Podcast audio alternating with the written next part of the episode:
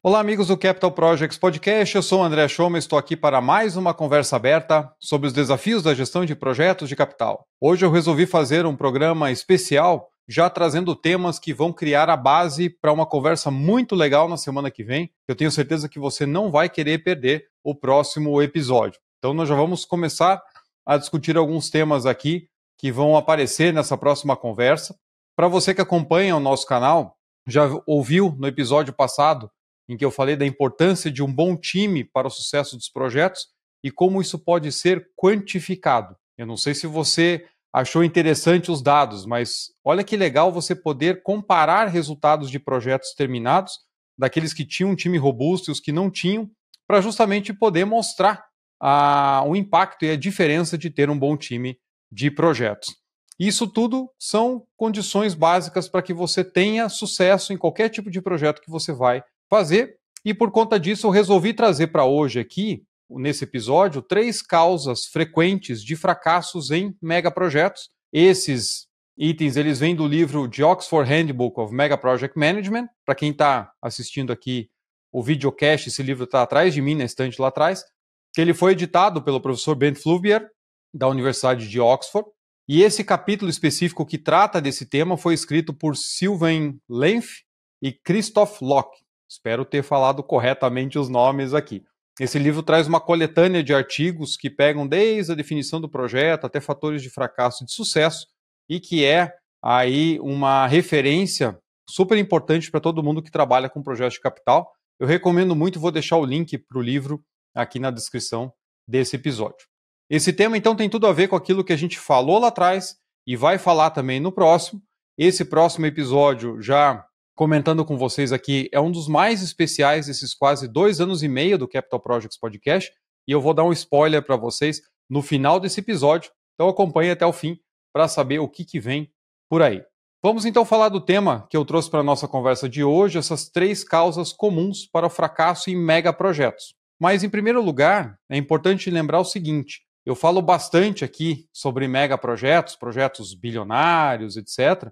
Mas isso é para mostrar que essas práticas que a gente discute aqui, elas também se aplicam a projetos de qualquer porte, projetos menores, projetos de médio porte e também para os grandes empreendimentos. Para quem já está acostumado com o canal, eu sempre estou lembrando isso. Olha, isso que a gente está falando aqui, é claro que pode ser é, um caso, um case de um mega projeto, mas essas questões podem ser aplicadas em qualquer tamanho de projeto, em qualquer indústria é que falar de megaprojetos dá para a gente uma condição talvez mais didática de falar desses conceitos. Quando a gente fala de projetos grandes, falando de desvios de centenas de milhões de dólares, fica mais fácil da gente identificar as causas e ver os impactos nos resultados. Mas eu tenho certeza que você, no seu projeto, não pode gastar nem 100 mil reais a mais do que está planejado, ou nem 10 mil a mais, ou entregar atrasado um dia sequer. Então, tudo aquilo que eu trago aqui para o canal não é para falar somente de projetos muito grandes, porque essas práticas se aplicam a qualquer tipo de projeto em qualquer indústria, não é verdade? Então, eu sei que essas dicas vão ser úteis para vocês. Vamos lá às três causas que esse artigo aponta e depois nós vamos, como sempre, entrar em mais detalhes em cada uma delas. A primeira é incertezas subestimadas ou a recusa em reconhecer que essas incertezas existem. O segundo ponto é negligência com os stakeholders ou a má gestão dessas partes interessadas. E o terceiro é a gestão inflexível das contratadas, principalmente quando a gente fala de contratação pelo menor preço.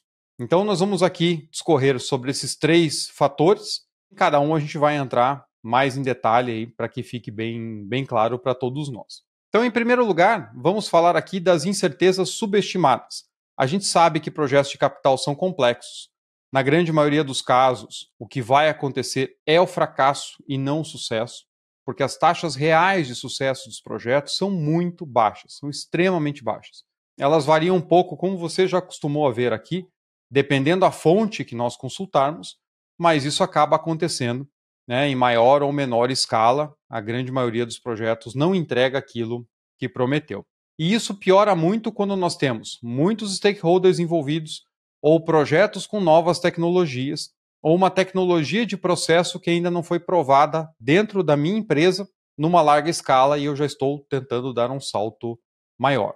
se você atua em um ramo profissional em que os resultados típicos da sua indústria, do seu mercado, são muito ruins, é impossível você fazer uma boa gestão sem conhecer com o que acontece nesse mercado. Não é verdade?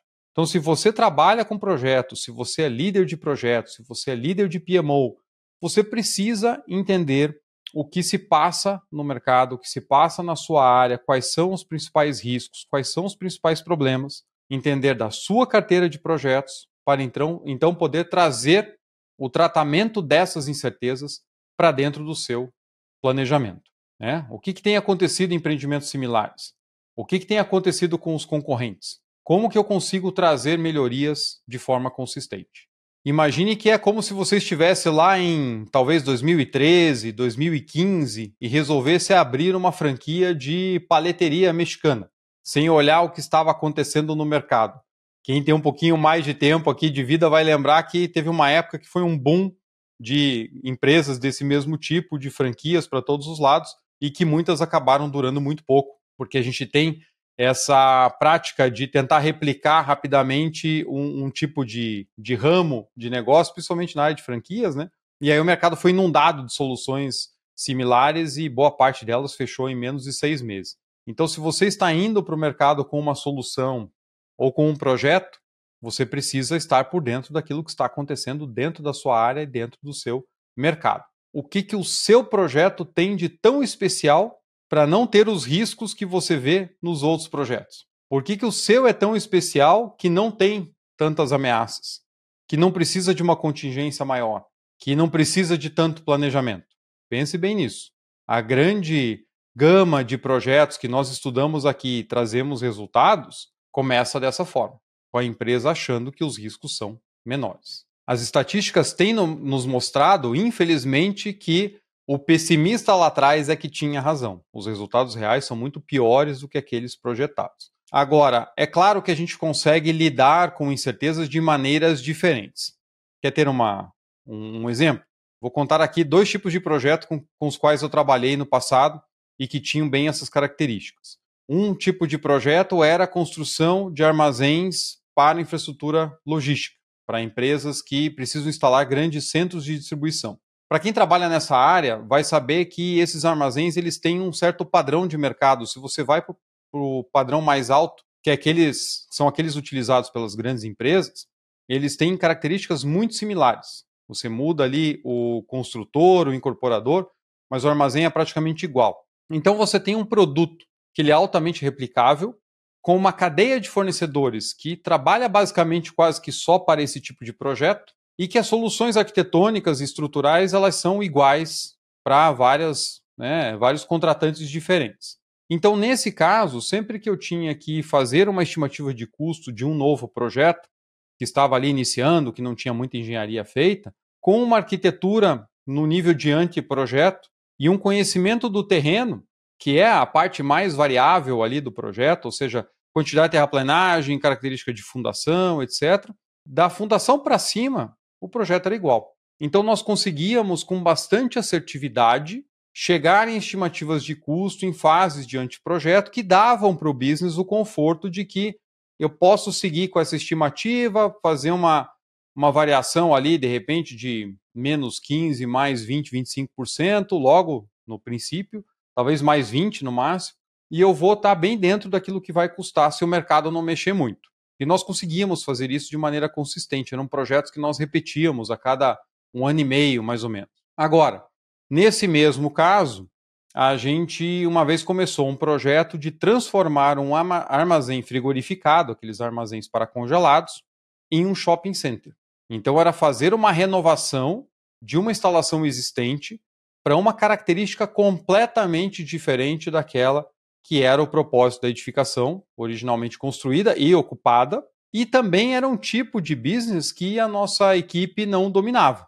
Então, desde soluções construtivas, a modularização do tamanho das lojas e a disposição, as áreas de circulação, as áreas de apoio, as docas de entrada de, de insumos né, para os lojistas, de, de mercadorias e tudo mais, cinemas, etc. Então, todo um tipo de projeto que, para quem trabalha com isso, provavelmente seria muito mais fácil, mas no nosso caso não era o nosso business. Então foi um trabalho que levou muito mais tempo para ser orçado e com um nível de incerteza muito alto, porque nós não tínhamos referências históricas para poder utilizar para aquele caso. A gente tinha referências construtivas, mas de novo, estávamos tratando de uma substituição de uso, uma mudança de uso de um imóvel já bastante antigo para uma ocupação nova completamente diferente. Então, estão entendendo que, de acordo com a característica dos projetos que eu tenho na minha carteira, eu posso ter mais ou menos incertezas.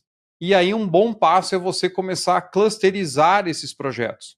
O que, que eu tenho que está mais na mão, mais bem definido? O que, que eu tenho que tem maior risco? Porque se os recursos são escassos, eu vou tentar aplicar mais tempo, mais definições, mais planejamento naqueles projetos que carregam o maior risco.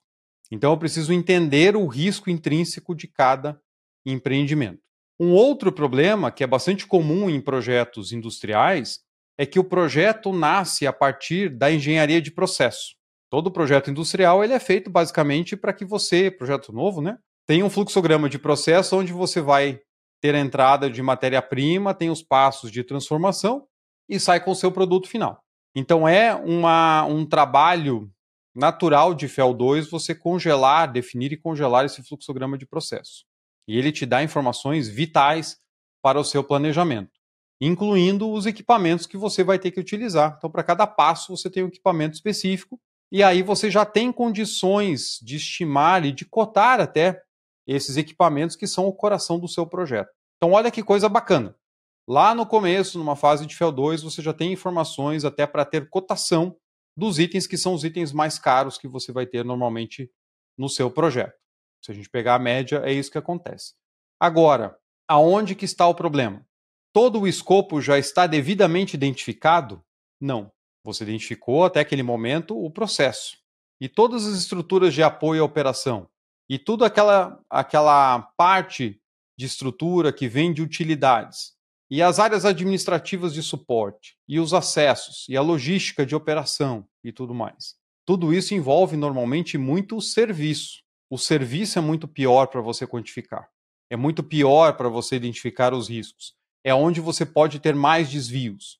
Então, existe uma sensação de que lá no FEL 2, para projetos que têm equipamentos muito caros, que o meu custo está dominado. Por quê? Porque eu já tenho a cotação. Mas o problema não está no equipamento.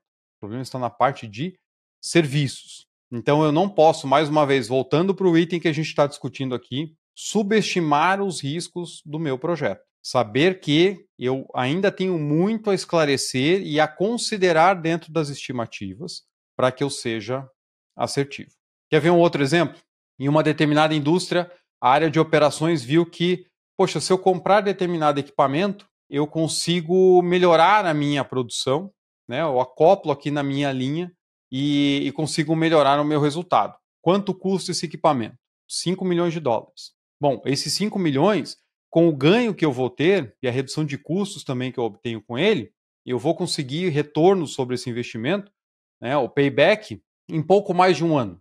Então imagine, quem que não vai querer começar um projeto onde você vai instalar um equipamento que vai te dar um payback em cerca de um ano. E isso então foi feito. O pessoal conseguiu liberação, foi lá para suprimentos, fez a compra do equipamento, tinha lá um prazo de entrega de quase um ano. A hora que o equipamento já estava encomendado, o pessoal de operações chegou para a área de projetos e falou o seguinte: olha, a gente comprou esse equipamento aqui e tal, eu só preciso que vocês instalem. Eu preciso de um projeto para instalar esse equipamento. E jogou a bomba relógio no colo da área de projetos. Quando o pessoal de projetos foi verificar tudo o que precisava ser feito, fundação, tubulação, as interligações, paradas, etc., o custo total dessa instalação ia ficar em 40 milhões de dólares, ou oito vezes o valor do equipamento. E aí, claramente, o projeto ficou inviável mas o equipamento já estava encomendado. Então, assim, mais uma vez, né? Estou subestimando os riscos ali do meu empreendimento ao achar que, poxa, eu compro equipamento, gasto mais um pouco para instalar e o negócio está resolvido. Normalmente é muito mais complicado do que isso. E aí a gente precisa se perguntar: será que nós somos muito ruins mesmo em fazer estimativas de custo? Ou será que nós nos colocamos nesse ponto, nessa encruzilhada, aonde eu vou pelo caminho mais fácil em orçar aquilo que eu conheço e deixo de estudar aquilo que eu não conheço. E aí nós temos esses estouros absurdos das estimativas ainda durante o FEL. Então, entre FEL1 e FEL2, FEL2 e FEL3, a estimativa muda demais. E entre o FEL3 e o que foi entregue lá também, tem a gente tem aí o registro dos estouros também significativos. Então, a gente pode melhorar muito esse processo. Basta nós olharmos com mais critério os riscos envolvidos. Pessoal, fazendo uma pausa aqui rapidinho para passar um recado para você que tem me mandado mensagens perguntando sobre o lançamento da nova turma do curso GPI FEL. GPI, Gestão de Projetos Industriais com o uso da metodologia FEL. Aliás, eu não tenho aqui um recado, eu tenho uma data para você. Dia 20 de setembro de 2023, a gente vai ter grandes novidades, então fique ligado, continue me seguindo pelo LinkedIn, pelo Instagram Aliás, tem muita gente que me segue no LinkedIn e não segue lá no Instagram. Então convido vocês lá a buscar o arroba André Choma para saber mais. Muito em breve a gente vai trazer aqui novidades e eu espero você no próximo curso. Vamos falar agora do segundo assunto da pauta de hoje: negligenciar os stakeholders ou fazer uma má gestão dessas partes interessadas. Tem um problema muito sério com stakeholders nos projetos. Sabe qual é? Eles estão lá eles fazem parte do projeto. Ignorar não é uma opção, porque eles estão lá. Eu não posso simplesmente. É, tem um amigo meu que fala de usar premissas mágicas. Ah, no meu projeto é todo esse aqui bonitinho e tal, e o licenciamento ambiental. Não, isso não faz parte do meu escopo. Isso está lá com o pessoal de meio ambiente. Não me cobrem por isso. Não dá para trabalhar dessa forma, certo? Então, quanto mais eu ignoro, mais tempo eu perco e maior o impacto de uma alteração exigida por um desses stakeholders lá na frente, quando eu de fato tiver que encarar essas relações de frente. E isso acontece em todos os setores, em todos os tipos e tamanhos de projeto. Eu já contei lá no começo do canal uma história numa indústria onde uma engenheira fez um projeto de renovação do escritório e teve que mandar demolir uma determinada sala que eu tinha construído, eu estava lá como contratada, simplesmente porque não consultou o diretor da área antes por mais que ela estivesse usando o mesmo padrão para todos os diretores lá dentro daquela planta. Mas ela não falou com aquele diretor, não pegou ok, e nós tivemos que demolir uma sala e fazer de novo por uma diferença de tamanho de 10 centímetros. Né? Tudo isso por falta de validação. Então ali não era questão de escopo ou tamanho, era uma amostra de poder. Olha, você não me consultou para mexer na minha sala, agora vai demolir e fazer de novo. Voltando aqui, quando falamos de grandes empreendimentos, a gente pensa numa lista muito extensa de partes interessadas. A gente tem o poder público, das várias formas, os órgãos licenciadores, temos as agências regulatórias, temos comunidades, temos ONGs, temos imprensa, enfim, temos aí uma gama muito extensa de stakeholders que estão fora do nosso nível de influência e com os quais nós precisamos tratar. Então, eu não tenho influência direta nesses stakeholders no sentido de conseguir ali automaticamente um suporte para o projeto. Normalmente, eles vão trazer restrições para o meu projeto ou amplificar problemas. E eu preciso lidar com isso muito bem. Já comentei aqui no canal também caso de projeto que foi cancelado por ação de ONG. Talvez até mais para frente eu conte de novo essa história. Isso certamente traz muito risco para os nossos projetos e precisa ser acompanhado desde o começo. Para esses grandes empreendimentos, existem até treinamentos dos executivos, do gerente de projetos, de pessoas da equipe que vão participar de audiências públicas, que precisam estar preparados para o confronto direto ali com a comunidade, e também treinamentos para como se portar junto à imprensa, para não passar uma mensagem que possa dar um entendimento errado sobre o projeto e criar algum tipo de resistência ou piorar uma determinada situação. Mas aí, né, a boa gestão dos stakeholders tem que começar desde o princípio, como eu falei, e não apenas olhar para essas questões externas. A gente acha também, quando a gente lida com partes interessadas, que o importante é ter esse cuidado com imprensa, com órgãos licenciadores, etc., comunidades, mas é fácil a gente jogar a culpa para fora.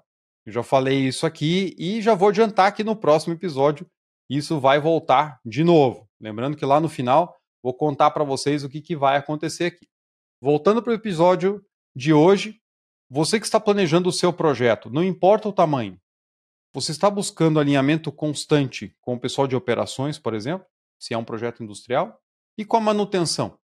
A intervenção que você vai fazer faz sentido, está demandada por eles, tem o aval tecnicamente, os pontos de parada, os períodos de parada de manutenção para que você faça uma intervenção numa linha que está rodando, estão bem combinados e formalizados. Como está a interface com suprimentos? Como está a interface com o jurídico? É muito difícil que esses stakeholders brotem do chão no meio do projeto. Como eu falei no início, eles já estão lá. O quanto você está envolvendo essas pessoas de fato dentro da definição do seu projeto, no planejamento e formalizando essas relações. E quanto mais tempo eu ignoro, pior isso vai ficar. Até vou deixar aqui um convite. No meu canal do YouTube tem um vídeo muito interessante sobre como nós fizemos na prática a gestão de partes interessadas de um projeto que era extremamente estratégico. E vocês vão ver lá que ações simples geraram um resultado muito bom. Eu vou deixar o link aqui também na descrição do episódio. Vai lá que vale a pena. E antes de falarmos do próximo ponto, né, lembrando, no final desse episódio tem um spoiler aqui muito legal para vocês, uma conversa que vem aí que vai ser realmente muito marcante para a história do nosso canal. Fique ligado. Falando agora do nosso último tópico da conversa de hoje, é sobre a gestão inflexível de contratos, principalmente quando a gente contrata pelo menor preço. Se você ainda não acompanhou o episódio 122, onde eu falo sobre os drivers de projetos, nós precisamos falar mais sobre o aspecto dos fornecedores e como estou fazendo gestão de contratos. Então, se você não ouviu, não assistiu, vai lá, vale muito a pena e é uma conversa muito importante que ainda gera muita dúvida dentro das equipes e na cabeça dos executivos. Eu citei lá nesse episódio que contratos do tipo EPC soma global, o EPC vem de Engineering Procurement Construction, aquele projeto, é, o pacotão, aonde o contratado faz a engenharia detalhada, o projeto executivo, faz a parte de suprimentos, constrói e te entrega a preço fechado, ele é um tipo de contrato que ele é naturalmente incentivado a custo. O contratado, pelo fato do preço ser fixo, precisa economizar ao máximo na execução do projeto, na definição ali do projeto detalhado e na execução, porque isso representa resultado para ele. Quanto menor o custo para ele do projeto, maior vai ser o retorno que ele vai ter. E o contrário significa prejuízo. Se ele gasta mais na obra, ele não tem para onde recorrer, ele vai levar prejuízo. Então, são contratos cuja natureza é trabalhar a restrição de custo. E eu falei para vocês da pesquisa do Edward Merrill lá naquele episódio que, em 38% dos casos que ele é, estudou esse tipo de projeto, em 38% dos casos, as empresas contratantes colocaram nesse tipo de contrato incentivos de prazo. Ou seja, se você entregar antes, eu te pago mais mas utilizando uma natureza de contrato que é feita para ser é, é, incentivada por custo. Então, alguma coisa está muito errada. As pessoas não estão entendendo quando usar as melhores formas de contratação de acordo com a necessidade do seu projeto. Além disso, contratos desse tipo, EPC Soma Global, eles precisam ter um nível altíssimo, que na verdade eu acho correto, né? um nível correto de definição e de planejamento antes que você coloque aquele pacote todo nas mãos da contratada. Então, o contratante precisa fazer a lição de casa muito bem para garantir que, uma vez que eu tento transferir os riscos de execução para o meu contratado, eu não tenha risco de escopo indo junto. Só que na prática, o que, que acontece? Mais uma vez, uma dificuldade de entender como é que funciona a modalidade de contratação. Projetos EPC são muito utilizados quando o owner não tem as capacidades de definir e gerir o projeto como deveria. Então ele joga essa responsabilidade para a contratada com a expectativa de que ela vai assumir os riscos. Depois, na prática, a gente vê os resultados como nós estamos acostumados. Além disso, a contratação quase que obrigatória pelo menor preço, que é destacada pelos autores, tem levado a desastres consecutivos em projetos e uma chuva de pleitos e disputas. E o medo que os gerentes, os executivos têm de trabalhar melhor a parte de suprimentos com essa questão do compliance, ah, mas eu vou interferir no processo, ah, mas eu vou direcionar a contratação. Isso né, faz com que a parte de suprimentos vire uma caixa preta que tenta, sem sucesso, obviamente, mostrar que você tem diferentes prestadores de serviços em níveis completamente diferentes, mas que estão totalmente equalizados no mesmo nível de risco e que agora a gente pode ir só pelo menor preço. Eu não sei em que mundo de fantasia isso funciona, mas com certeza não é no ambiente de projetos. E os números estão aí para provar. Então, quando a continuidade da sua operação, da sua empresa, está em risco, quando o novo projeto é super essencial para a estratégia de longo prazo, quando a sua carreira está em jogo, quem que você vai trazer para resolver o seu problema? É a empresa mais barata que tem a solução? Difícil, né? Só as horas e horas que os executivos passaram debatendo esse projeto desde que ele foi concebido e desenhando a estratégia, com certeza custaram mais caro do que muitas vezes a diferença entre o primeiro, segundo e terceiro colocados ali numa disputa por uma concorrência para executar aquele projeto. E aí a sensação de saving é que, poxa, não, olha só, economizei um milhão nesse contrato. Vai ver o resultado depois, o que, que isso trouxe. A gente precisa rezar muito para fazer valer a pena. Caso contrário, como eu já falei, a sua própria carreira pode estar em risco. Então a gente precisa rediscutir, como eu já falei, as nossas práticas de contratação, porque um projeto não se completa sozinho. Eu dependo muito e muito das empresas contratadas. Quem é que você coloca para dentro da tua casa para resolver o teu problema? Vamos então aqui resumir a nossa conversa. Nós trouxemos hoje três tópicos que são causas comuns de fracassos em megaprojetos, mas que nós podemos aplicar a qualquer tipo de projeto. As incertezas subestimadas ou a recusa em reconhecer que as incertezas existem, a negligência com os stakeholders ou a má gestão dessas partes interessadas, e a gestão inflexível das contratadas, principalmente pela contratação do menor preço. Acho que ficou claro que a gente pode aplicar esses conceitos em projetos de qualquer porte, em qualquer indústria, e eu espero que tenha funcionado essa provocação aqui hoje. Será que temos de fato tantas incertezas assim em todos os projetos? Ou somos nós que estamos deixando de enxergar os riscos reais e partimos para um planejamento extremamente otimista desde o início? Até quando nós vamos ignorar esses problemas que estão na sala e continuar aprovando projetos com metas que depois não vão se cumprir? Pense nisso se você quer ter sucesso em projetos de capital, projetos de infraestrutura, projetos de engenharia e construção em geral. E olha, como prometi desde o início, chegou a hora de eu dar aqui o spoiler para quem ficasse até o final do nosso episódio. O próximo, semana que vem, aqui o número 128 do Capital Projects Podcast, vai trazer ninguém mais, ninguém menos do que o professor Bent Flubier, da Universidade de Oxford, uma das maiores autoridades do mundo em gestão de megaprojetos. Ele é autor do livro How Big Things Get Done, Como Coisas Grandes São Feitas, e autor de mais de 250 artigos traduzidos para mais de 20 línguas diferentes. Esse livro, How Big Things Get Done, está na lista do The Financial Times como um dos 15 melhores livros de 2023. Ele foi lançado em fevereiro desse ano. E não são só livros de projeto, aliás, esse é o único livro sobre projetos que está lá na lista. E desses 15 pré-selecionados, vai sair simplesmente o livro do ano para o mundo inteiro, escolhido pela Financial Times. Então, olha, tá imperdível essa conversa. Nós vamos falar sobre causas de fracasso e também caminhos de sucesso para megaprojetos. E no, nessa conversa a gente falou desde situações inusitadas que envolvem arqueologia em projetos, até aquilo que a gente pode aprender com os filmes de animação da Pixar para aplicar em gestão de projetos com sucesso. Então eu tenho certeza que você não vai querer perder essa conversa de jeito nenhum. Marca aí já no, no teu calendário, dia 20 sai esse novo episódio, e ele é tão especial aqui para o nosso canal que eu resolvi escolher o mesmo dia para lançar a primeira turma aí do GPI FEL, o curso de gestão de projetos industriais com o uso da metodologia FEL, então 20 de setembro. Esse curso está sendo preparado nos últimos 10 meses para que você tenha a melhor qualidade, a melhor experiência, e eu tenho certeza que você não vai querer perder essa oportunidade. Então fique ligado que em breve teremos mais informações.